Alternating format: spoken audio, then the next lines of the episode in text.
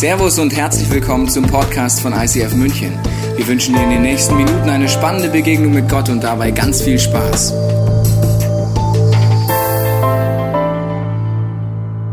Eine ganz persönliche Frage vorweg. Wenn du in den Spiegel blickst, was ist das Erste, was du denkst? Mal ganz ehrlich.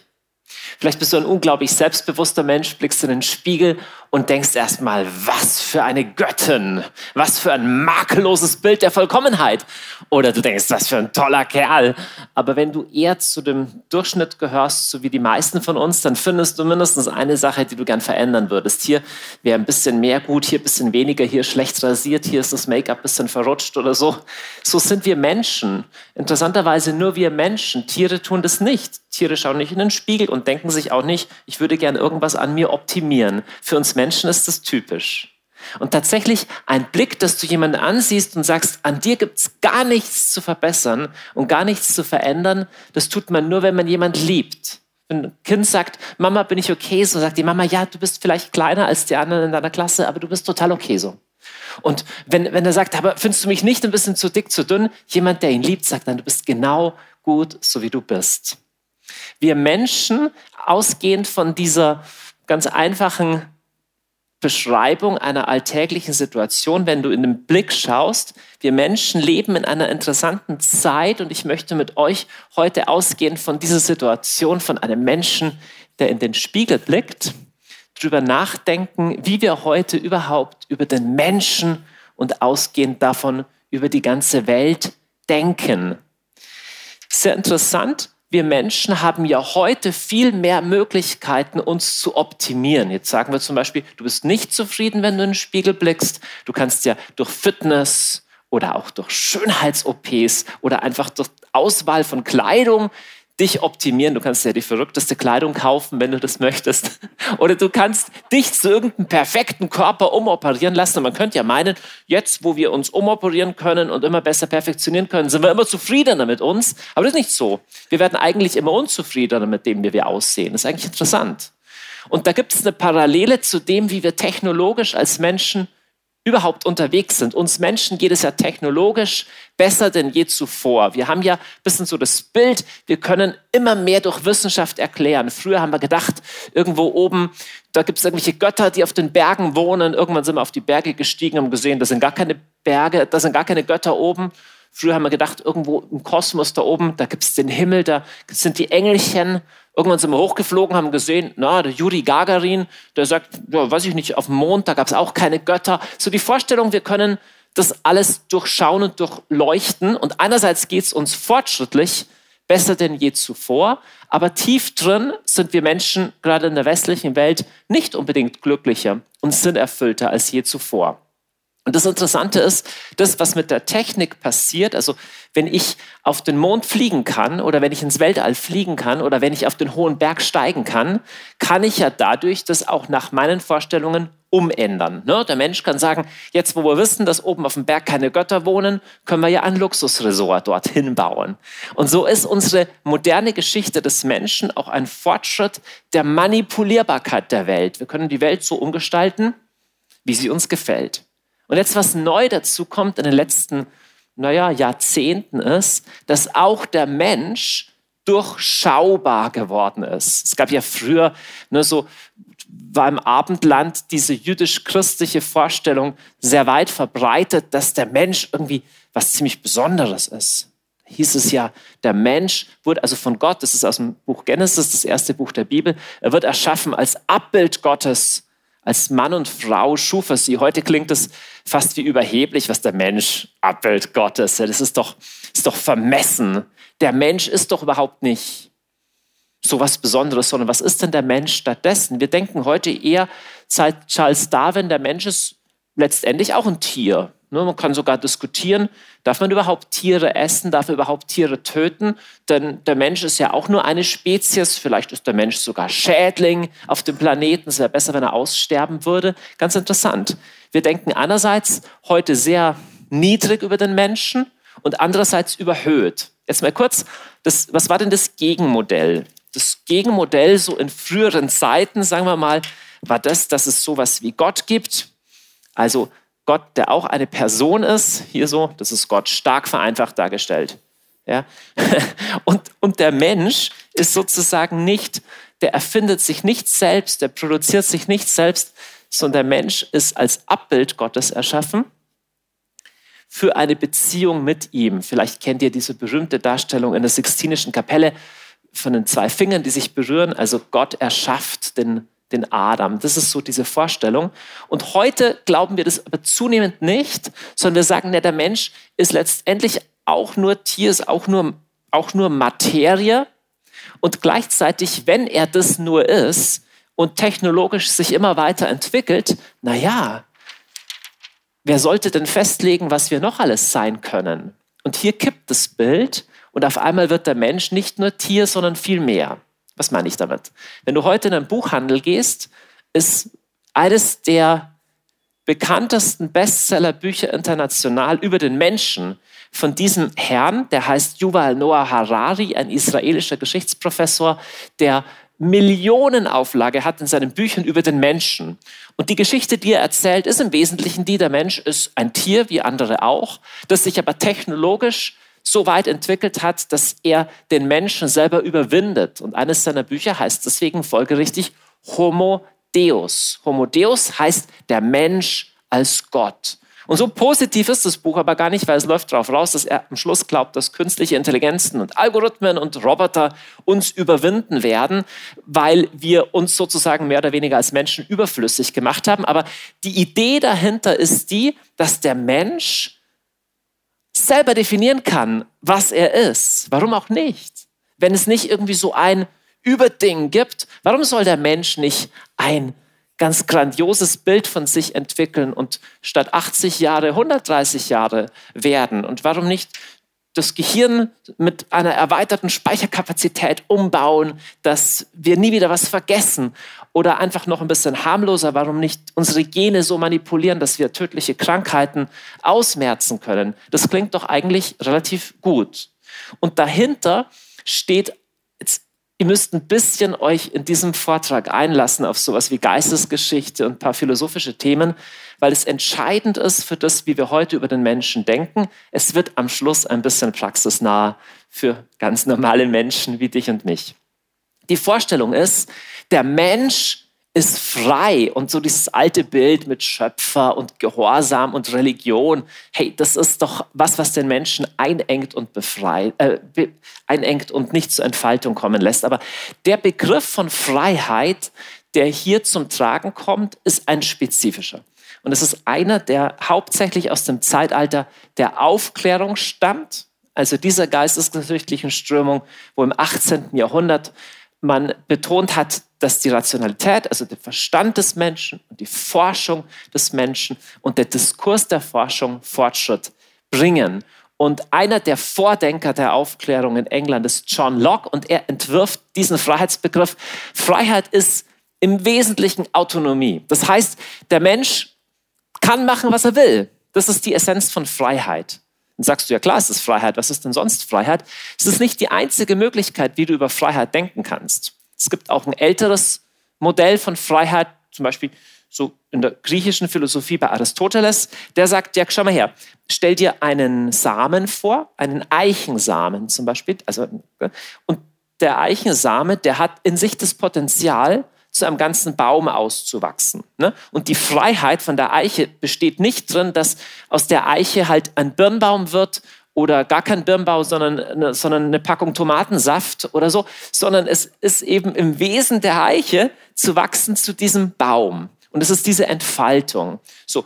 Und der Begriff von also das christliche Menschenbild, das Gott erschaffen ist im Abbild Gottes, geht auch in diese Richtung. Also die Vorstellung, dass der Mensch seine Freiheit findet und seine Erfüllung findet als Beziehungswesen. Ne? Als Beziehungswesen miteinander, dass wir Menschen Beziehung miteinander haben, auch Beziehung zu mir selbst und Beziehung zu Gott. Und dass in dem der Mensch sich erfüllt. Aber von diesem Bild haben wir uns geistesgeschichtlich weiter entfernt. Und wir denken heute sehr, sehr, sehr stark, dass Freiheit bedeutet, letztendlich tu, was du willst. Und deswegen ist es auch folgerichtig und verständlich, dass Leute sagen, hey, sowas, da mit Religion und sowas, das engt, das engt mich doch einfach ein in meiner freien Entfaltung. Ist verständlich, denn der Begriff von Freiheit, den wir hier haben, ist einer, der stark mit einem zweiten Wort zusammenhängt, nämlich mit dem berühmten Wort Authentizität. Manche Philosophen sagen auch, wir leben in einer Zeit, in einem Zeitalter der Authentizität. Was heißt das? Das heißt, das, wer ich bin, erfahre ich, wenn ich in mich selber reinschaue. Und das, wie meine wahre Entfaltung aussieht, sehe ich, wenn ich in mich reinspüre. Und das auszudrücken, das ins Außen zu bringen, ist Lebensfülle. Und die Wahrheit ist, da stimmt eine Hälfte davon, aber der andere Hälfte stimmt auch nicht. Also erstmal, was ist die Hälfte, die stimmt? Die Hälfte, die stimmt, ist, wir Menschen sind nicht einfach vorgegeben. Wir sind nicht in einem Kasten wie ein Computerprogramm. Das stimmt. Authentizität ist wichtig, aber gleichzeitig ist es nicht das Einzige. Jetzt, wenn du sagst, wenn der Mensch sagt, ich will authentisch sein, ich, ich, ich will selber entscheiden, wer ich bin, kann ich sagen, ja, okay, aber gibt es dafür irgendwelche Kriterien oder ist es komplett beliebig? Also wir sagen zum Beispiel, du, du darfst frei entscheiden, welche, welchen Beruf du ergreifst. Wunderbar. Ist auch wichtig. Du darfst frei entscheiden, wie du dich anziehst, wie du dich verhältst. Wunderbar. Du darfst frei entscheiden, wie du dich geschlechtlich verhältst. Du darfst vielleicht auch frei entscheiden, welches Geschlecht du hast kannst sagen, okay, hm, lass uns das mal weiterdenken. Wie ist es denn? Kannst du auch frei entscheiden, welches Alter du hast? Also kannst du zum Beispiel sagen, ja, also mein biologisches Alter ist 42, aber mein authentisches Herzensalter ist 7. Und deswegen will ich mich einschulen lassen in die Grundschule. Kann man sagen, hm, schwierig, also woran kann ich das jetzt messen? Oder, oder kann ich sagen, mein natürliches Alter ist vielleicht 42, aber eigentlich bin ich 66 und ich würde gerne Rente beantragen. Kann ich das? Also da sehen wir, das Authentische ist natürlich das ein Teil. Jeder hat auch das Recht, sich auszudrücken. Ich, ich sage das nicht, um mich lächerlich zu machen über irgendjemand. Das ist nicht mein Punkt, sondern es geht mir um die Grundlagen dieser Denkweise. Die Authentizität ist total wichtig, aber es gibt ja auch das Korrektiv. Also es gibt ja auch andere Leute, die sagen, na gut, aber ich kenne dich schon seit 40 Jahren. Es kann also nicht sein, dass du erst sieben bist. Also wir merken, wir Menschen brauchen andere Menschen, brauchen Beziehung, um rauszufinden, wer wir sind. Wer ich bin, ist halt nicht nur in mir selber drin, sondern hat auch zum Beispiel mit meiner Herkunft zu tun, mit meiner Familie, mit anderen Leuten, mit meiner Staat, in dem ich lebe, mit dem Volk, in dem ich lebe und im letzten auch mit dem, wo ich überhaupt herkomme, was man auch die Frage nach dem Schöpfer bezeichnen könnte. Jetzt dieses Menschenbild, von dem wir uns mehr und mehr verabschiedet haben, also dass, dass da was gegeben ist, dass da ein Sinn dahinter ist, das klingt auf den ersten Blick so, naja, das, das engt den Menschen ein und das ist ja, das hilft ihm nicht, sich zu entfalten. Aber wenn du dieses Menschenbild weiterdenkst, wird es eigentlich viel abgefahrener. Weil wenn du überlegst, warte mal, wenn ich selber komplett frei definieren kann, wer ich bin und was die Wahrheit über mich ist, warum kann ich das nicht auch für andere? Warum sollte nicht ich definieren können, was generell wahr und falsch ist? Gibt es überhaupt eine Wahrheit oder gibt es nicht nur meine Wahrheit und deine Wahrheit? Ich meine, es ist ja faszinierend und schockierend, gerade aktuell zu sehen, auch in der Ukraine, im Ukraine-Krieg, dass es wie zwei komplett unterschiedliche Weltsichten gibt. Warum sollte ich nicht einfach sagen, nee, das ist gar kein Krieg. Das ist nur eine Intervention auf lokaler Ebene. Okay, krass. Und wenn du medial die Möglichkeiten hast, diese Story zu erzählen, wie wird denn dann Wahrheit noch von Lüge unterscheidbar, wenn wir gefangen werden von einem Bild? Also ein Bild hat ja auch was, was ich komplett manipulieren kann, so wie ich mein Instagram-Bild so verschönern kann, dass du am Schluss überhaupt nicht sehen kannst, ist das echt oder nicht echt. Oder auf Tinder, dann triffst du dich mit jemandem und die Person sieht dann echt ganz anders aus. Weil wir in Bildern leben und wir leben in einer Zeit, die mehr und mehr mit Bildern tatsächlich lebt. Und wo ist denn ein Korrektiv, wenn ich sage, warum nenne ich weiß nicht einfach schwarz? Ich kann doch schwarz auch einfach weiß nennen. Also das ist weiter gedacht, diese Vorstellung, dass der Mensch letztendlich machen kann, was er will. Und das Problem ist aber, nicht jeder hat die gleiche Macht. aus anderen auch das zu machen. Nicht jeder hat ein Social Media Imperium. Nicht jeder hat einen TV-Sender, aber manche schon. Und lass es uns weiterdenken. Wenn ich mich optimiere, wenn ich sage, ich will immer gesünder werden, ich will immer länger leben, was ist denn mit denen, die eben nicht gesund sind? Was ist denn mit denen, die unhaltbar krank sind? Ist das Leben dann noch lebenswert? Und wenn ich sage, das Einzige, was zählt, ist, was der Mensch will, was ist denn mit Menschen, die nicht gewollt sind? Die alt sind, die keiner mehr will, die behindert sind, die keiner mehr will. Und jetzt sagst du, okay, jetzt wird es aber ein bisschen sehr moralinsauer. Es ist nicht moralinsauer. Ein großer Teil jener Babys im Mutterleib, bei denen man möglicherweise eine Behinderung feststellt, werden abgetrieben. Und in der sogenannten Präimplantationsdiagnostik, das heißt, dass man befruchtete Eizellen oder Embryonen anschaut, bevor sie eingepflanzt werden bei der, bei der künstlichen Befruchtung, kann man auswählen, wen man sozusagen haben möchte und wen nicht. Das ist eine Form von Selektion von Menschenleben. Und rein technologisch werden diese Möglichkeiten immer besser. Die moderne Gentechnik, wir haben jetzt eine Methode entwickelt, die CRISPR heißt, eine Genschere. Das bedeutet, dass du das Erbgut des Menschen auf eine ähnliche Weise programmieren kannst wie ein Computercode. Nicht eins zu eins, aber von solchen Dingen träumen Leute wie Yuval Noah Harari, die sagen, das ist die Zukunft. Und natürlich ist das Positives dahinter, zu sagen, wir wollen bestimmte Erbkrankheiten dadurch besiegen und das ist gut. Ich bin hier nicht, ich trete nicht an, um zu sagen, Technologie ist falsch, Technologie ist sehr, sehr gut. Wir müssen nur wissen, Technologie im Dienst von was? Weil wenn du das einmal zu Ende denkst und der Mensch sich immer einfach weiter nur optimiert, kann ich sagen, ja, wer bestimmt denn eigentlich, was das Optimum ist? Wer darf das denn eigentlich entscheiden? Und aufgrund von welchen Werten ist das leidende Leben denn dann nichts mehr wert? Aber das hieße doch dann, wenn ich selber leide, dann ist ja mein Leben auch nichts mehr wert, oder? Wenn ich selber dem Tod ins Angesicht schaue, ja, dann ist es eh besser, wenn ich mich umbringe, oder? Einmal mehr als sagst, jetzt wird es aber sehr düster. Es ist nicht so düster. Im 20. Jahrhundert hat ein Philosoph, der Albert Camus heißt, eins seiner berühmtesten Bücher, der Mythos von Sisyphus, begonnen mit der einleitenden Aussage, es gibt in der Philosophie heute nur noch eine wirkliche Frage. Und das ist die Frage nach dem Selbstmord. Wie kommst du denn da drauf? Er sagt, na, bevor du das Buch weiterliest, musst du dich entscheiden, ob du dich nicht vorher umbringst. Weil wenn der Mensch hineingeworfen ist in die Existenz, also da gibt es niemand, der dich wollte, da gibt es keinen äußeren Rahmen, der sagt, das Leben ist ein Geschenk. Ja, dann stellt sich die Frage, warum ist dieses Leben überhaupt noch lebenswert? Was ist dahinter? Es ist wie ein Spiegel, in den ich blicke, aber durch den ich auch durchblicken kann.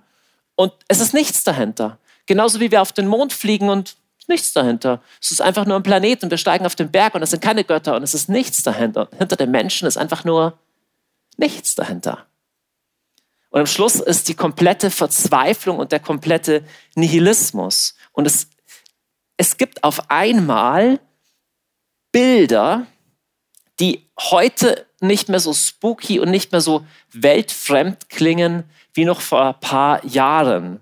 Wir beschäftigen uns ja in dieser Serie auch mit dem ganzen Thema Offenbarung ist das letzte Buch der Bibel. Da geht es um diese apokalyptischen Bilder, wie die Menschheitsgeschichte auf einen Konflikt zwischen Gut und Böse hinläuft. Und ohne jetzt hier in Spekulationen gehen zu wollen, lasse ich mal im Lichte von diesen modernen Entwicklungen, im Lichte dessen, wie wir heute über den Menschen denken, auf mich wirken, was hier in bildhafter Sprache ausgesagt wird. Ich gehe gleich auf diese Bibelstelle mit euch, aber nochmal nochmal kurz den Schritt zurück. Wenn ich selber die Macht habe, aus mir zu machen, was ich will, warum sollte ich nicht auch sagen, ich mache auch aus anderen, was ich will? Und das ist die große Grundversuchung, ist eigentlich der große Grundwunsch jeder Ideologie. Das ist der große Grundwunsch von Hitler gewesen, die Menschenzucht. Das ist auch der große Grundwunsch des Kommunismus. Durch Erziehung und durch Gleichschaltung machen wir am Schluss einen neuen Menschen, so wie wir uns den vorstellen. Der Mensch nicht mehr als Abbild Gottes, sondern der Mensch als das Bild, in das wir ihn umformen. Was im Namen der Freiheit daherkommt, ist am Schluss die komplette Diktatur. Und das ist erstaunlich nah an dem, was vor 2000 Jahren in diesem apokalyptischen Buch in bildhafter Sprache von dem Apostel Johannes oder dem wird es zugeschrieben, geschrieben wird. Und hier wird im 13. Kapitel beschrieben, dass es sowas wie eine weltweite Welle von Verblendung gibt, wo Menschen einer Sache oder einer Person nachlaufen und es läuft komplett in eine schlimme Richtung. Und diese Person, die da auftritt, die wird manchmal auch als Antichrist bezeichnet, also als Gegenchristus, der wird, obwohl er ein Mensch ist, bezeichnet als das Tier. Ich finde es interessant. Es ist praktisch wie, der ist sogar selber entmenschlicht. Da ist nichts Menschliches mehr da. Und über dieses Tier wird gesagt, und es wurde ermächtigt, mit seinem Maul anmaßende Worte und Lästerungen auszusprechen. Das heißt, es ist ein System, das mit Lüge agiert.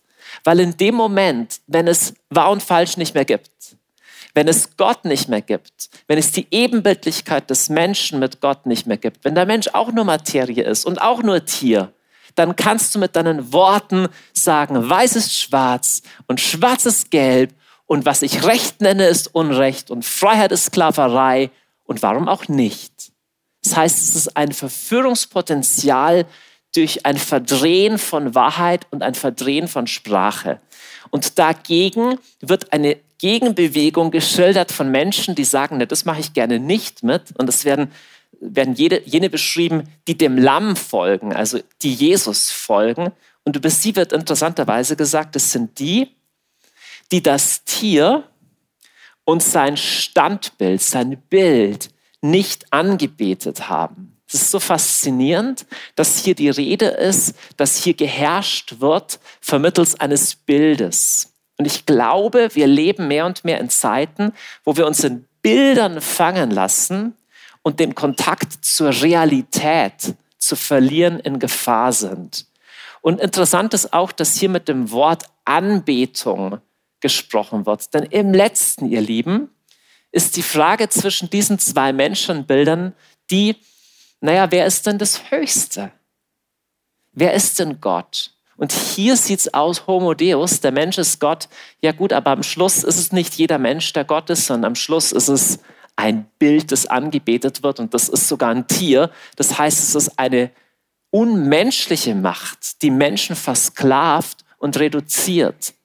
Oder ist wirklich das wahr, dass es ein liebendes, personales Gegenüber des Menschen gibt und der Mensch seine Erfüllung findet, wenn er diesen Gott an die erste Stelle setzt. Und was ich glaube, was meine Überzeugung ist, ist, dass wir in diesen Zeiten, in denen wir sind, wo auch das Verführungspotenzial von Medien, das Potenzial zur Lüge so unfassbar groß ist. Und wo wir in Gefahr sind, das Menschliche zu verlieren, weil Roboter, weil künstliche Intelligenzen ja angeblich alles viel besser können, wir eine neue Revolution des Menschlichen brauchen. Ich glaube, wir brauchen Menschen, die das Menschliche verteidigen und sagen, das, was der Mensch ist im letzten, erkennen wir nur, wenn wir Gott mitdenken. Sonst wird der Mensch durchsichtig wie so ein Stück Glas, da schaust du dahinter und ist ja gerade egal. Er ist einfach auch ein Tier oder er ist eigentlich gar nichts mehr. Deswegen vier kurze Punkte zum Schluss. Ich glaube, es geht darum, vier Wahrheiten oder vier Aussagen in der Zukunft freudig hochzuhalten und auch zu verteidigen. Und das erste, der Mensch als Person. Also, nein, auch wenn viele das anders glauben, der Mensch ist kein Computer. Nein, der Mensch ist nicht nur ein Tier, sondern der Mensch als Person, als Individuum hat unfassbare Würde.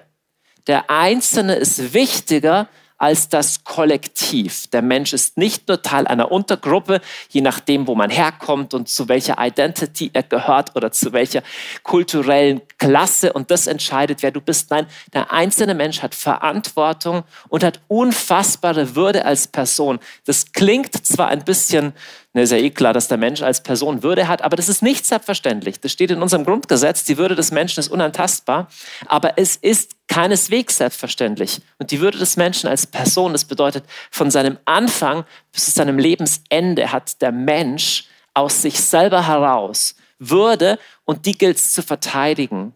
Das Zweite, es geht um Worte der Wahrheit. Wir sehen das mehr und mehr. Ideen bringen Realitäten hervor. Und wahr und falsch ist nicht austauschbar. Es ist nicht egal. Es ist nicht nur deine Wahrheit, meine Wahrheit. Der eine sieht so, der andere so.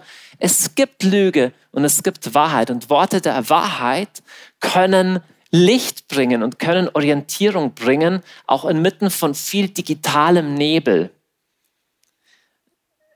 Roboter kennen kein Wahr und Falsch. Tiere kennen auch kein Wahr und Falsch. Ein Roboter hat auch keine Würde. Ein Tier hat auch keine Selbstachtung. Das kann ein Tier nicht. Das kann nur ein Mensch. Nur ein Menschen entscheidet sich, ob es Würde gibt, ob es wertvoll ist, am Leben zu bleiben oder nicht. Nur ein Mensch kann, muss entscheiden, was wahr und was falsch ist. Der Mensch ist verständlich, habe ich gerade schon gesagt, nur als Gegenüber Gottes und wir dürfen das und müssen das hochhalten. Wenn der Mensch die Perspektive auf Gott verliert, verliert er auch die Perspektive auf den Menschen. Ja, der, Men der Mensch wird sich selber rätselhaft, wenn er einfach geworfen ist in die Existenz und, und nicht mal klar ist, lohnt es sich weiterzuleben oder bringe ich mich nicht lieber besser um? Der Mensch als Gegenüber Gottes. Und schließlich, ja, wenn ich fragen darf, was denkst du denn, wenn du in den Spiegel schaust? Was ist denn dein erster Gedanke? Gibt es ein Ja zu dir in dir oder bist du ein Projekt, das du weiter optimieren musst? Und wenn du dich nicht gut genug optimierst, das kann übrigens auch religiöser Leistungsdruck sein, immer noch besser werden, dann hast du eigentlich keine Daseinsberechtigung. Mich berührt diese Aussage zutiefst, dass Gott den Menschen als sein Ebenbild erschafft, aber es bleibt ja nicht da. In der christlichen Perspektive glauben wir ja, dass Gott selbst menschliches Gesicht, menschliche Gestalt angenommen hat, um uns nahe zu kommen, um uns anzunehmen und in Jesus Christus uns mehr und mehr zu verwandeln in sein Ebenbild, so wie die Eichel nicht ihr Potenzial entfalten kann, wenn sie nicht emporwächst zu einer ganzen Eiche, so bist du als Mensch gemacht, im Angesicht von Jesus umgestaltet zu werden zu dem Menschen, der du eigentlich bist, in Christus. Und es ist nicht ein, ich werde beschnitten und ich darf das nicht, ich darf das nicht. Ganz im Gegenteil. So wie die Eiche dafür gemacht ist, zu einem Eichenbaum zu werden, so bist du gemacht, um im Ge als Gegenüber Gottes zu deiner Fülle zu kommen, zu deinem ganzen Potenzial zu kommen. Nicht einfach, indem du alles von dir wirfst und um dich haust und dich von allem abschneidest und irgendetwas tust. Das ist nicht der Weg zu tatsächlicher Freiheit. Das beginnt aber mit einem wesentlichen Schritt. Der Paulus schreibt über das, was Gott getan hat in Jesus folgendes. Darum nehmt einander an, wie auch Christus euch angenommen hat oder uns angenommen hat zur Ehre Gottes. Also, Gottes Botschaft in Jesus ist bedingungslose Annahme. Wenn du in den Spiegel schaust und in dir ein komplettes Ja hast, das ist der Blick, mit dem Gott dich ansieht. Denn so sieht Liebe jemanden an. Mama, bin ich okay so? Ja, du bist total okay so. In Jesus Christus ist diese Annahme Gottes, dieses Ja zu uns, Fleisch geworden und es will Fleisch werden in dir. Und deshalb möchte ich dich als vierten und letzten Punkt fragen, wenn du in den Spiegel schaust oder auch sonst, hast du ein Ja zu dir? Habe ich ein Ja zu mir? Und mir scheint, dass diese Würde, diese Selbstachtung, diese Annahme meiner selbst, gerade in der Zeit, in der wir leben, in diesem Perfektionismus, Wahn, immer wichtiger wird. Denn diese Annahme meines Lebens, das ist ja noch viel tiefer. Es gibt in der Bibel diese Aussage, du sollst ja kein Bildnis machen. Kein Bildnis auch von dir selbst, dem du dann nie entsprechen kannst. Die Annahme deiner selbst heißt auch, naja, wie mein Leben nun mal ist. Dann denkst du, ich wäre so gern jemand anders. Ich wäre so gern dicker, dünner, älter, jünger oder hätte gern einen anderen Körper oder ein anderes Geschlecht oder einen anderen Ehepartner oder eine andere Geschichte. Und wenn du leidest unter all dem, ist es sehr, sehr, sehr schmerzhaft. Dieses Ja zu mir, die Annahme meiner selbst, das kann ein heroischer Akt sein, es kann unfassbar schwer sein, aber im letzten ist es ein Akt, der mit Tapferkeit zu tun hat. Eine Treue zu dem Leben, das dir anvertraut wird, auch wenn es viele Gründe gäbe zu sagen, ich gehe raus hier, ich bringe mich lieber um. Im letzten sich dem Dasein zu stellen, auch inmitten von Leid und Schmerz.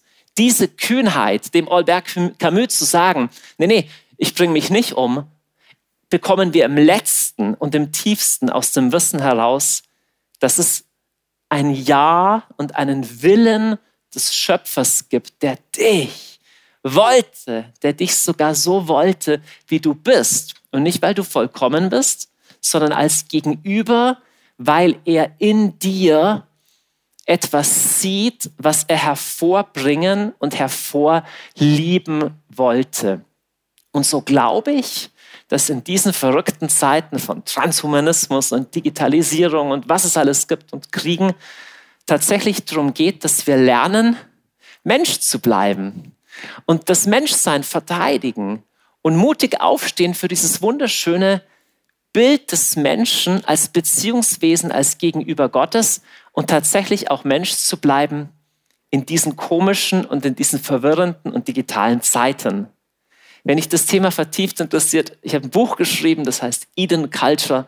Da geht es ausführlicher noch in diese Gedanken. Aber das Wichtigste von all dem, dein persönliches Takeaway sozusagen heute ist, dass du lernst, dieses Ja zu dir selbst, diese Annahme deiner selbst zu vollziehen und dich zu verstehen als Mensch, der als Gegenüber Gottes seine tiefe Würde hat.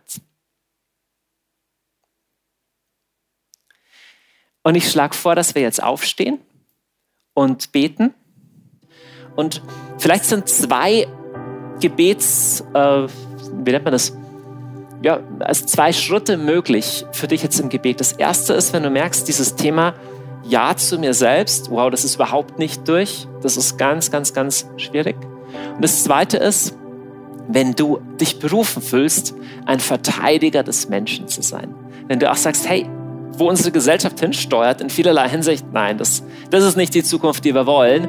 Lass uns gemeinsam eine andere Zukunft bauen und von was anderem schwärmen und was anderes verkünden. Und ich möchte erst mit dem ersten beten, weil das ist, glaube ich, bei jedem von uns immer wieder umfochten. Und Vater, ich danke dir für die Annahme, die wir bekommen haben in Jesus Christus. Und ich danke dir, dass wir lernen dürfen, uns anzunehmen auch in dieser Begrenztheit in den, in den Spiegel zu blicken und zu denken, oh Gott, was ist das denn? Und Heiliger Geist, ich bete, dass du uns hilfst. Du bist auch der Geist der Liebe und der Annahme und der Wertschätzung. Ich bete, dass du uns hilfst, Ja zu sagen zu unserem Leben, zu unserem Dasein, zu unserem, zu unserem Sein im Letzten. Und zweitens bete ich, Heiliger Geist, um große Klarheit in diesen interessanten und herausfordernden Zeiten. Ich bete, dass du Männer und Frauen erwächst, die das Menschliche verteidigen, diese Schönheit, diese Würde, die von dir kommt und sie hineintragen in Schulen, in Politik, in Firmenbereich, in Kultur, in Literatur, in, in welche Bereich auch immer, ins Karitative, ins Soziale, in die Unterhaltung oder auch einfach nur in die Familien. Komm, Heiliger Geist, und gib uns diese Klarheit in dieser Zeit zu stehen für das, was Wahrheit, für das, was Würde und für das, was Erkenntnis Gottes ist.